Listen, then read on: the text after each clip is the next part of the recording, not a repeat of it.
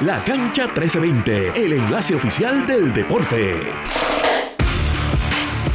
Se ha acabado la NFL, señoras y señores. Hoy es lunes después del Super Bowl y vamos a entrar en análisis y en discusión. Voy a adelantar el noticiario y la presentación nuevamente. Bienvenido a este episodio nuevo de La Cancha 1320. Mi nombre es Manuel Vélez Aldaña y hoy me acompaña el fanático número uno de los Kansas City Chiefs en todo Puerto Rico, Jorge Montañez. ¿Cómo te estás, Jorge? Excelente, estoy contento. Es válido. Estoy como, estoy como, como nene chiquito en dulcería. Dulcería, ok, sí. Es válido, es válido. Y ya ustedes saben el mambo, señores y señores. Radio Isla 1320 en Facebook, en Instagram y Twitter como Radio Isla TV, en Threads también como Radio Isla TV. Y para estar al tanto con todas las noticias del mundo de los deportes, deben descargar la aplicación para teléfonos Radio Isla Móvil, donde pueden sintonizar a toda la programación de Radio Isla 1320 y este podcast La Gancha 1320. Y antes de entrar en análisis extensivo del Super Bowl, dos o tres cosas en los deportes caribeños y boricua ocurrieron este fin de semana. El primero siendo que eh, Venezuela se coronaron como los campeones de la serie del Caribe. Era de esperar ese momento que eliminaron a Panamá, porque Panamá era el favorito, pero este Panamá se eliminó en el torneo.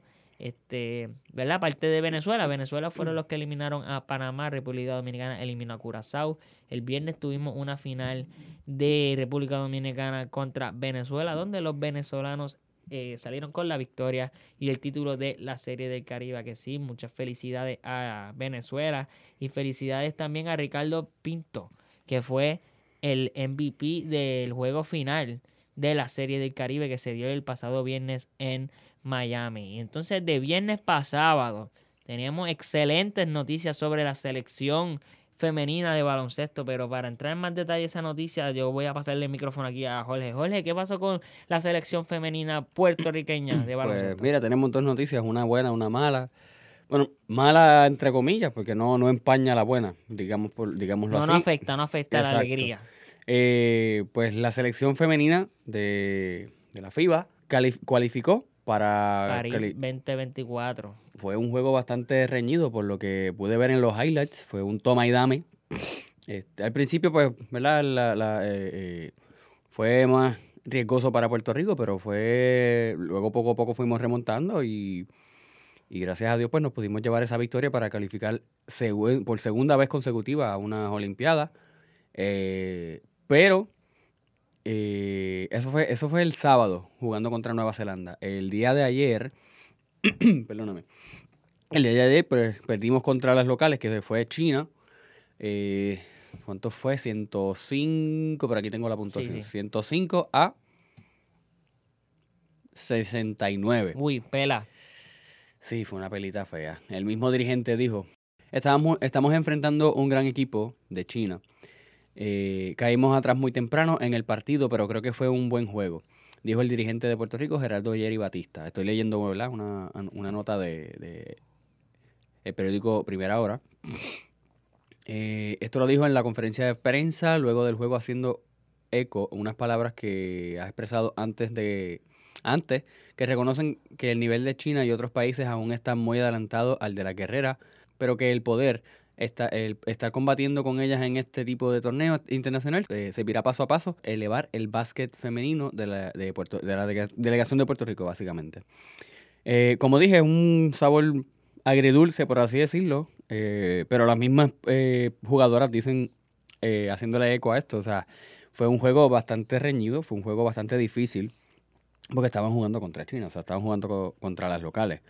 Este, pero que lograron su objetivo, que lograron ¿verdad? La, la clasificación a los Juegos eh, Olímpicos, que era el objetivo principal de este torneo. Además de Puerto Rico, también eh, cualificó, porque estoy leyendo en inglés, mala mía, qualify, clasificó eh, la selección femenina de baloncesto de Serbia y Alemania.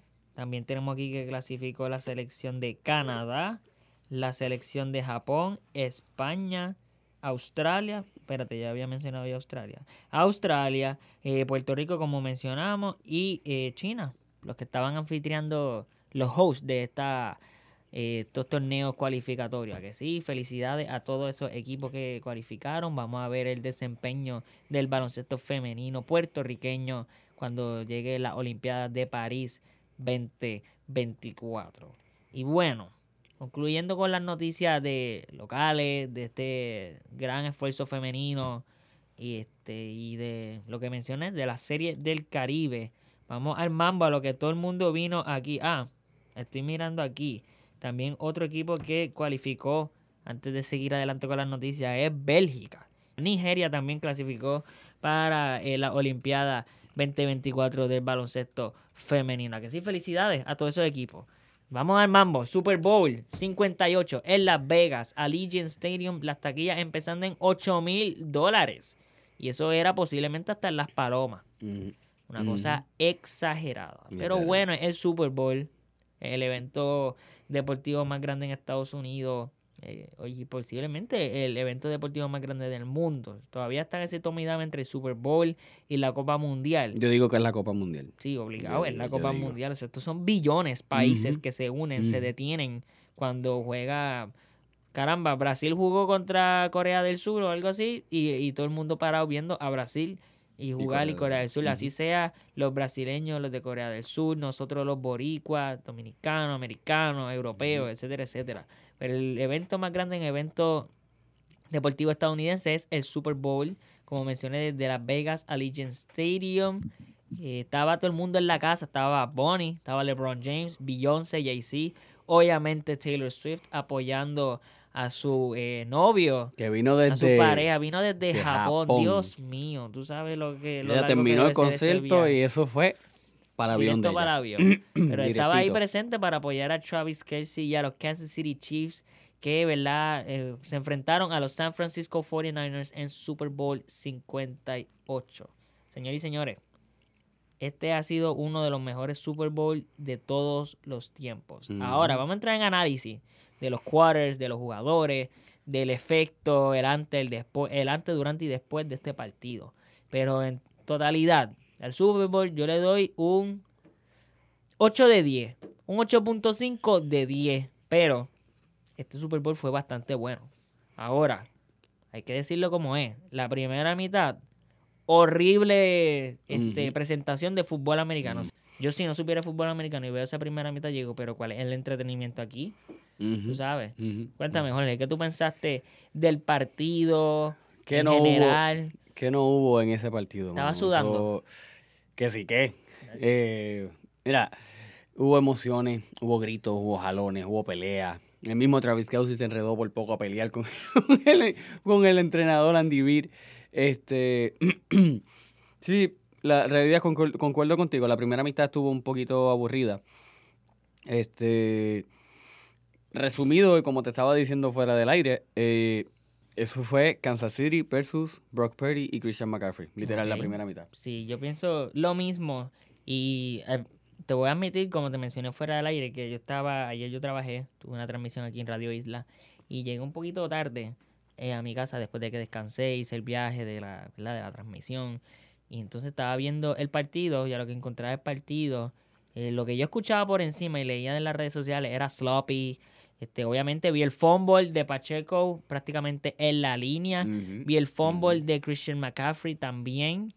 Y una No, pésima digo, ese- primera en ese, mitad. No, en ese, en ese partido, o sea, en esa primera mitad hubo de todo. Hubo fumble, hubo pelea. pelea. Lesión porque se lesionó. Se me olvidó este jugador de eh, los sí, 49ers. este, Drew Greenlaw. Greenlaw. Exacto. Greenlaw y se lesionó entrando a hacer una. A, a Exacto. su. ¿Cómo se dice? A su posición Ujú. defensiva y todavía no Ujú. se ha confirmado su Ujú. lesión, pero todos los rumores y, y la manera que él estaba Eh, fue tirado en el tendón de piso Aquiles, creo que lo, lo indica estaba que exacto, también. fue en el Este, tendón de Aquiles. Y yo Nada. diría que después este, estaba 3-0. Sí, estaba 3-3. No, no, no. Estaba. No, nunca, no, tuvo, eh, yo- hubo un momento en que estaba 3-0, después llegaron por ahí abajo, anotaron un touchdown. Christian McCaffrey, de hecho, fue el primer Exacto, touchdown. ese fue ese primer touchdown. Eh, que estaba fue de Christian 10-0. McCaffrey, Hubo, que yo, yo diría que todos aquellos que apostaron a favor de que Christian McCaffrey iba a tener un touchdown en este Super Bowl, pues se ganaron ahí par de pesitos. Yo pensaba, yo pensaba, yo, yo, Lo yo sabía que, yo, yo sabía que le iba a anotar uno. Sí, era, era inevitable. Así fuera de pase o él corriendo, eh, Christian McCaffrey ha sido el líder ofensivo de los San Francisco 49ers. No, no por, Sabemos na- que no por nada es el, es el mejor es el mejor jugador ofensivo de este la año. liga, o sea, no- exacto, no, lo por nada, discutimos en los premios de la semana pasada. Como mencioné la semana pasada, los 49ers buscando ese primer título en 29 años. Este nuevo título con este nuevo equipo de Purdy, George Kittle, Christian McCaffrey, Brandon Ayuk, Fred Warner, Nick Bosa, etcétera, etcétera. Este core, este grupo de jugadores que llevan muchos años eh, juntos eh, en San Francisco, los Kansas City Chiefs buscando su tercer título en la era de Patrick Mahomes, eh, convertirse en la próxima dinastía de la NFL. Oficialmente, Pero dinastía en proceso. spoilers, spoilers, spoilers. Pero nada, nos estamos adelantando. Luego de ese touchdown de Christian McCaffrey y de que los Kansas City Chiefs hicieron un field goal para dejar el partido 10 a 3, el halftime, obviamente tuvimos el halftime de Usher, que tú dijiste que no estuvo malo ni tan No bueno. estuvo malo, o sea, para, eh, yo diría, hay que reconocer, ¿verdad? Usher es como dice Sean, él no es relevante desde hace una década y pues obviamente para ser el artista que es, la realidad tuvo buenas coreografías, la iluminación estuvo bastante buena. Eh, incluso la coreografía, él, él salió en patines y todo. Estuvo, Sí. De verdad, a mí, a mí Yo me hubiese gustó. caído de fundillo. de. Claro. Digo fundillo porque pudiera decir otra palabra, pero no. Este, pero, o sea, estuvo considerablemente bueno. O sea, no, no no estuvo tan malo tampoco. Lo que pasa es que, pues, al ser un cantante que generalmente aquí en Puerto Rico no se escucha, claro, las primeras canciones que cantó, evidentemente, casi. Por lo menos yo no me las sabía. Eh, y no escuché mucha gente tampoco en, en el estadio cantando. Fíjate, yo vi el Eh, estadio bastante activo y también me gustó la el cameo, vamos a decir, de Alicia Keys También. en el piano, que exacto. me he reído con los memes de que Alicia Keys está casada y que pues Usher pues hizo un baile sensual porque eh, Usher siempre ha sido sí. así un cantante Sí, sensual, su música es como R&B, así sensual y pues me he reído con los memes de que Usher otra vez vuelve y se aproxima a una mujer casada y que con su este nada que con su encanto verdad valga la redundancia la enamoró y la enchuló. Pero también salió Her tocando la guitarra. Me hubiese gustado que Her hubiese cantado pero ella hizo su cameo con la guitarra Mm, y después obviamente al final tuvimos el cameo de Ludacris ujú. y este y Lil Jon o creo que era DJ Snake pero a mí me está que era Lil Jon que ellos tienen la canción famosa del Yeah Yeah Yeah Yo no sé, Yeah. yo creo que es DJ Snake. Sí, sí, sí. Fue que ellos cantaron Turn Down for What. Ujú, sí, por eso, exacto. por eso es que yo pienso que es DJ Snake. Pero eh, también salió Will I Am cuando cantaron Oh My God, la de Ujú, Oh, oh, ujú. oh, oh, ok, ya que después nos demandan por el derecho de autores. Y para concluir, yo pensé que el espectáculo estuvo bueno, muy- mejor que el de los últimos años, aunque Rihanna, ejemplo, el año pasado no estuvo mal, ni el de dos años Bueno, atrás. claro, no, o sea, bueno, Eminem, comparando el de Rihanna y el, El de Rihanna, el de Rihanna a mí me gustó a mí mil El de. Rihanna me Claro sí, gustó. pero- Obviamente, me- el de Rihanna me gustó desde el punto de vista que ella lo hizo este, embarazada, preñada. Este, Y también, este, yo soy bien fan de Rihanna, no lo voy a negar. Rihanna tiene tantos palos, pero eso es otra cosa. Rihanna se quedó corta de canciones. Pero para concluir con esto del halftime show, me quedé con la ganas de que saliera Justin Bieber, porque se rumoraba que Justin Ah, Bieber sí. iba a cantar la canción que él tiene con Usher. Y que, Ujú. ah, Justin Bieber llegó a Las Vegas. Pero estaba así en Las Vegas, estaba presente en el Super Bowl, pero estaban en una suite disfrutando del partido con su esposa Ah. Hailey Bieber. Volviendo, después de que Usher hizo este espectáculo en el halftime show, el juego se puso interesante. Se puso bueno. Ya de por sí era un juego físico, Un toma y muchas tensiones, pero se puso bueno. Se puso bueno en el tercer quarter. Este, aquí. Ambos equipos hicieron un touchdown, ambos Eh, equipos hicieron correcto, un pero field en el tercer quarter, eh, Kansas City tuvo un field goal y un touchdown. Que el field goal, te voy a buscar, eh, Harrison Butker Harrison logró Butker el hizo el field field goal, goal más, largo, de la historia. en la historia del Super Bowl. O sea, felicidades para él. Vamos a ver cuando le rompen. Antes de ese eso, récord, antes de eso, el primer field goal fue de Murray, este, el pateador de los de los San Francisco 49ers, pero le duró poquito, le duró poquito el récord. Sí, El, sí, el récord fue de 50, el de, el de Butker fue 52. Sí, estoy buscando aquí específicamente. Ve, mira, tengo field goal de 57 yardas. Ah, 57, mira para allá. 57 yardas fue el de Harrison Butker, que fue el más largo en la historia del Super Bowl. Luego le siguió un touchdown de Patrick Mahomes, passing touchdown específicamente a Marquez Valdez Valdez Scantling. que durante toda la temporada Jorge y todos los fanáticos y todo el mundo fanático del NFL y de los Chiefs le están diciendo Butterfingers, ¿cómo vas a dejar caer ese pase? Estás dejando a a Mahomes eh, ver mal. Y algo que quiero mencionar rapidito, que yo aprecio y respeto de Patrick Mahomes, es el hecho de que todo el mundo está hablando mucha M, porque no puedo decir la palabra, pero voy a dejarla así, mucha M de los wide receivers, pero él nunca le tiró la mala. Ujú. He never threw them under the bus. Siempre era, tenemos que hacer mejor trabajo como equipo. Yo tengo que hacer el mejor trabajo como quarterback. Pero nunca fue, mira, Marquez Valdez Calding es verdad, una porquería. Como, ¿verdad? No.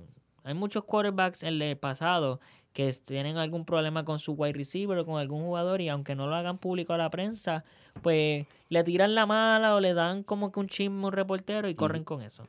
Pero nada, Marquez Valdez Calding tuvo un touchdown. Eso puso a Kansas City adelante por un momentito. Luego en el cuarto quarter, este, como mencionó Jorge, toma y dame entre los dos equipos.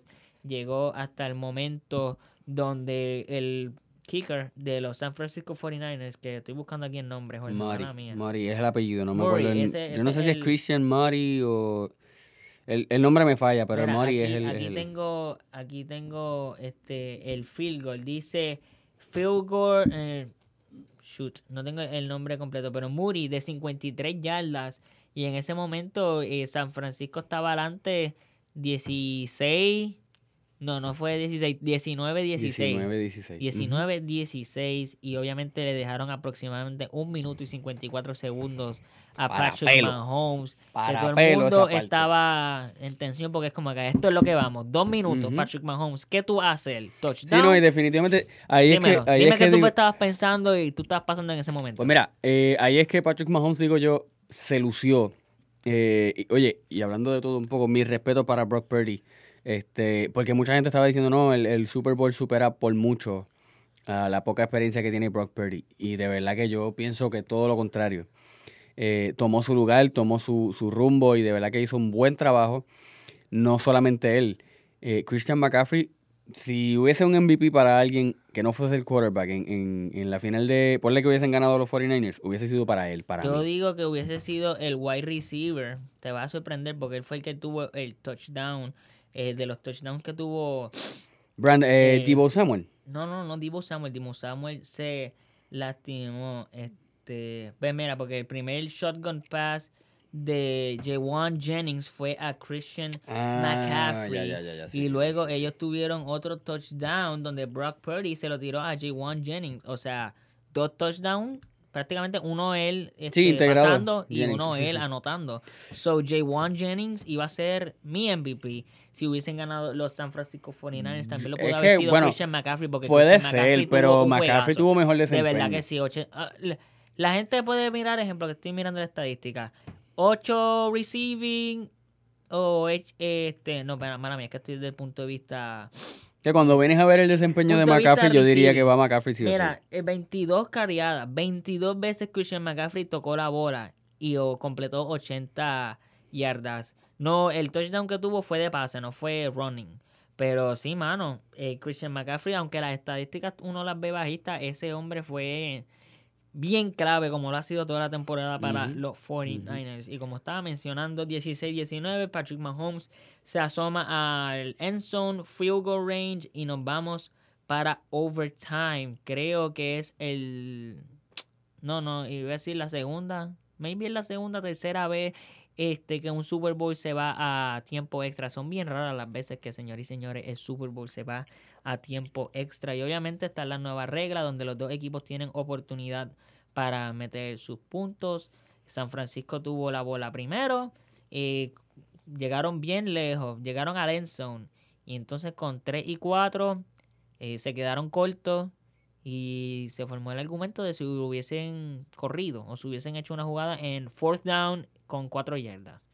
Este, y ahora se van a quedar con las dudas. Porque lo que hicieron fue que luego de third and fourth no completaron el pase, no completaron la jugada. Pues hicieron un field goal de 27 yardas de Moody. Y entonces le tocó la bola a Patrick Mahomes, Kansas City Chiefs, con aproximadamente de 6 a 7 minutos restando en el partido, donde los Kansas City Chiefs llegan al end zone. Nicole Hartman Jr. con un touchdown para culminar el Super Bowl y la temporada en tiempo extra. 25-22 el final de este Super Bowl 58. Kansas City Chiefs, primer equipo en 20 años. Años, mala mía, 20 años en ganar títulos en la NFL back to back o back to back Super Bowls. El último equipo que hizo eso fueron el equipo 2003 y 2004 de los New England Patriots. Y aquí estoy derramando lágrimas de Patriots. Pero nada, eh, la nueva dinastía se ha coronado en Patrick Mahomes y Andy Reid, Travis Kelsey, eh, ¿quién más? Chris Jones, Rashid Rice como wide receiver gana Su un segundo. título. su Este, segundo- no, él es- este es un rookie. Este es Ah, su no, primer- mentira, es verdad, sí, él es tu rookie. primer sí, sí, sí, campeonato sí. como rookie que tuvo segundo campeonato, que fue un jugador que no, no estuvo malo en este partido, pero lo apagaron. A Isaiah Pacheco, Isaiah igual con su sí. segundo campeonato con los Kansas City Chiefs, pero nada, felicidades a Kansas City, Patrick Mahomes, obviamente vimos a Taylor Swift y Travis Kelsey celebrando en, en Pasó la justo, pasó justo lo que te dije. ¿Qué pasó? Ganamos por, si ganábamos, ganábamos por pocos puntos. Sí, mano, yo me acuerdo que el viernes me sorprendió cuando tú dijiste que iba a ganar el San Francisco. Y si te soy honesto, habían dos o tres momentos donde cuando en el cuarto cuadro yo decía, mano, Kansas City va para este touchdown. Y sí, ellos estaban intentando touchdown, pero como estaban ya en field goal range, ellos dijeron. ¿sabes qué? Vamos a conformarnos con el field goal. Vamos para tiempo extra y vamos a ver aquí quién es quién. Que definitivamente yo, yo pienso que, como te digo, hubo varias estrellas como por ejemplo George Kittle, Travis Kelsey, que la- de verdad que al principio de la- del partido los extrañé. Pero, por ejemplo, Fred Warner fue uno que hizo un excelente trabajo. No, digo mano, yo. O Fred sea, Warner estaba brutal anoche. Trent McDuffie, ni se diga. McDuffie tuvo un penalti al final que fue que dije, mmm, Sí, interesante. Pero, ante- pero anterior a eso tuvo dos, si no me equivoco, con el mismo tipo Samuel, o uno con tipo Samuel y otro con Brandon Ayuk, que estaban en zona de anotación. Uno fue, no mentira, uno fue en zona de anotación y otro fue en zona de, de, de pase, un pase largo. Que Trent McDuffie metió la mano, papi, y eso fue, sácale, que ahí, ahí no vas, no vas para ningún lado. Eh, otro fue, obviamente, Chris Jones. George Karlaftis tuvo otro excelente partido. Diría yo, volvemos.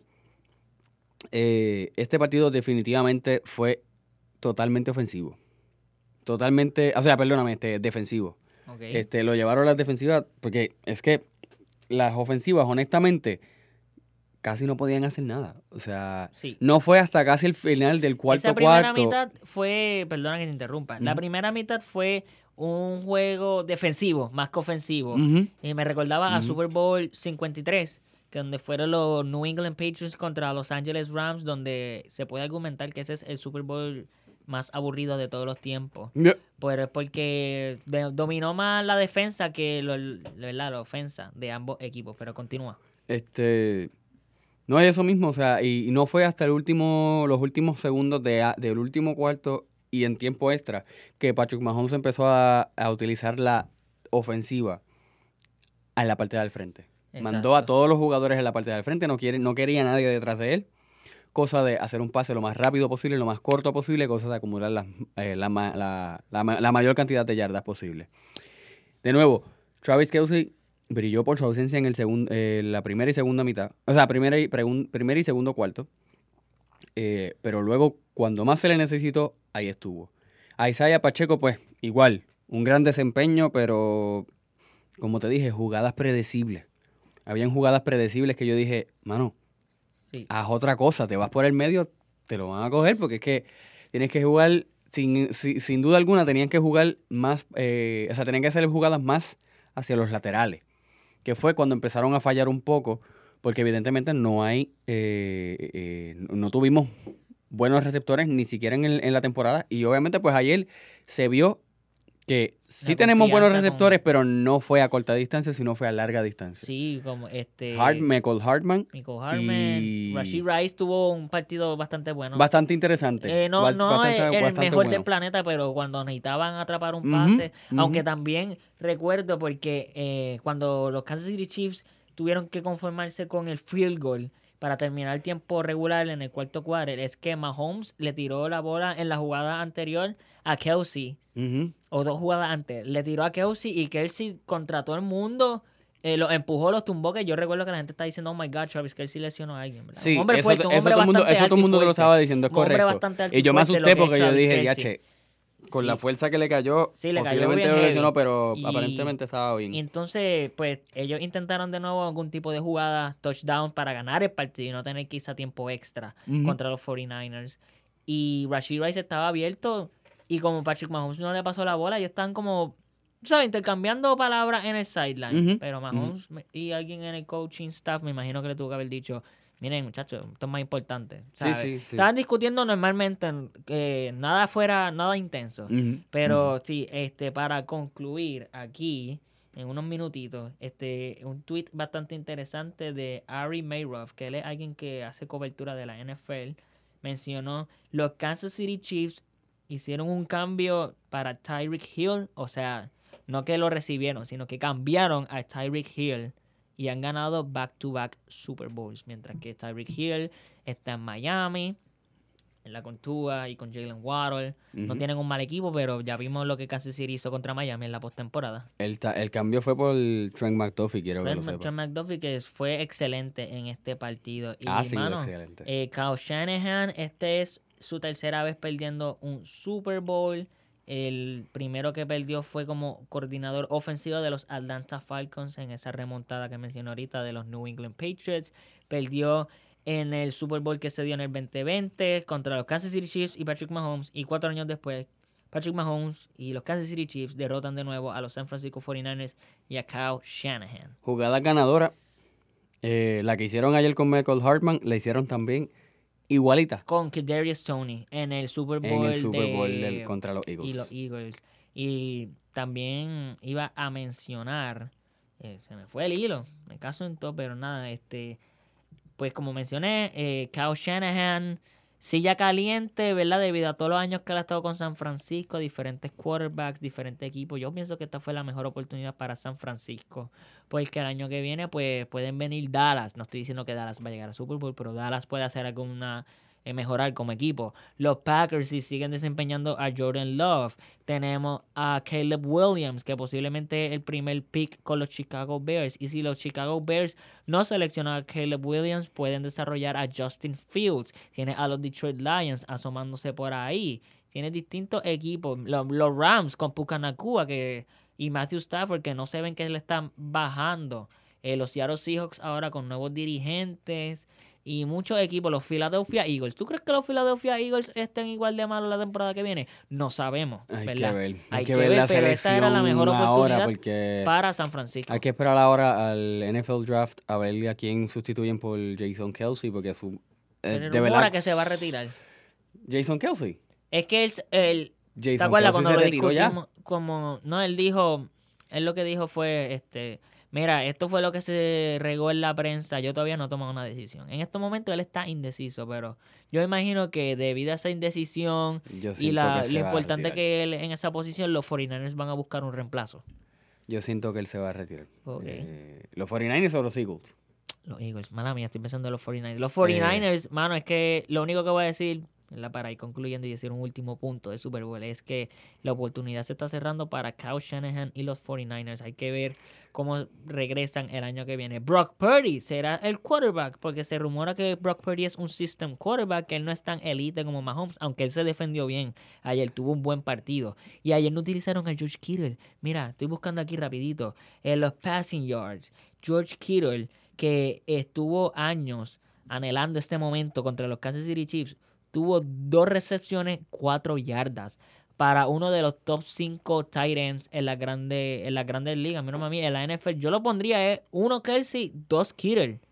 Y tuvo más que cuatro yardas. Algo, eh, wow, impresionante, pero ya de ves malo. por qué digo que las estrellas de verdad ayer hicieron falta.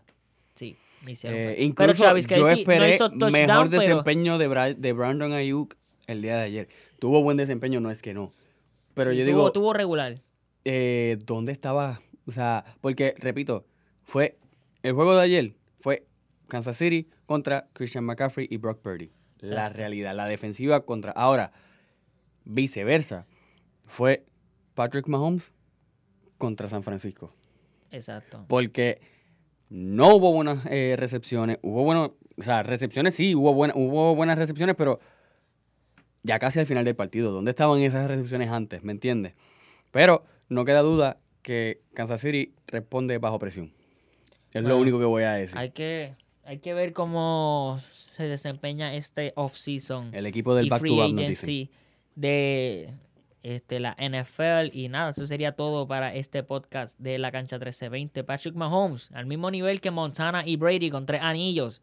Los mejores tres quarterbacks de todos los tiempos, Patrick Mahomes, Joe Montana y Tom Brady en ese mismo orden. Pero nada, gracias a todos ustedes por sintonizar este episodio de prácticamente del Super Bowl de la cancha 1320. Gracias Jorge por acompañarme. A la orden siempre, papá, y nada, pa. Bueno, regreso el miércoles con Sean y con Jorge aquí en la cancha 1320. Será hasta la próxima.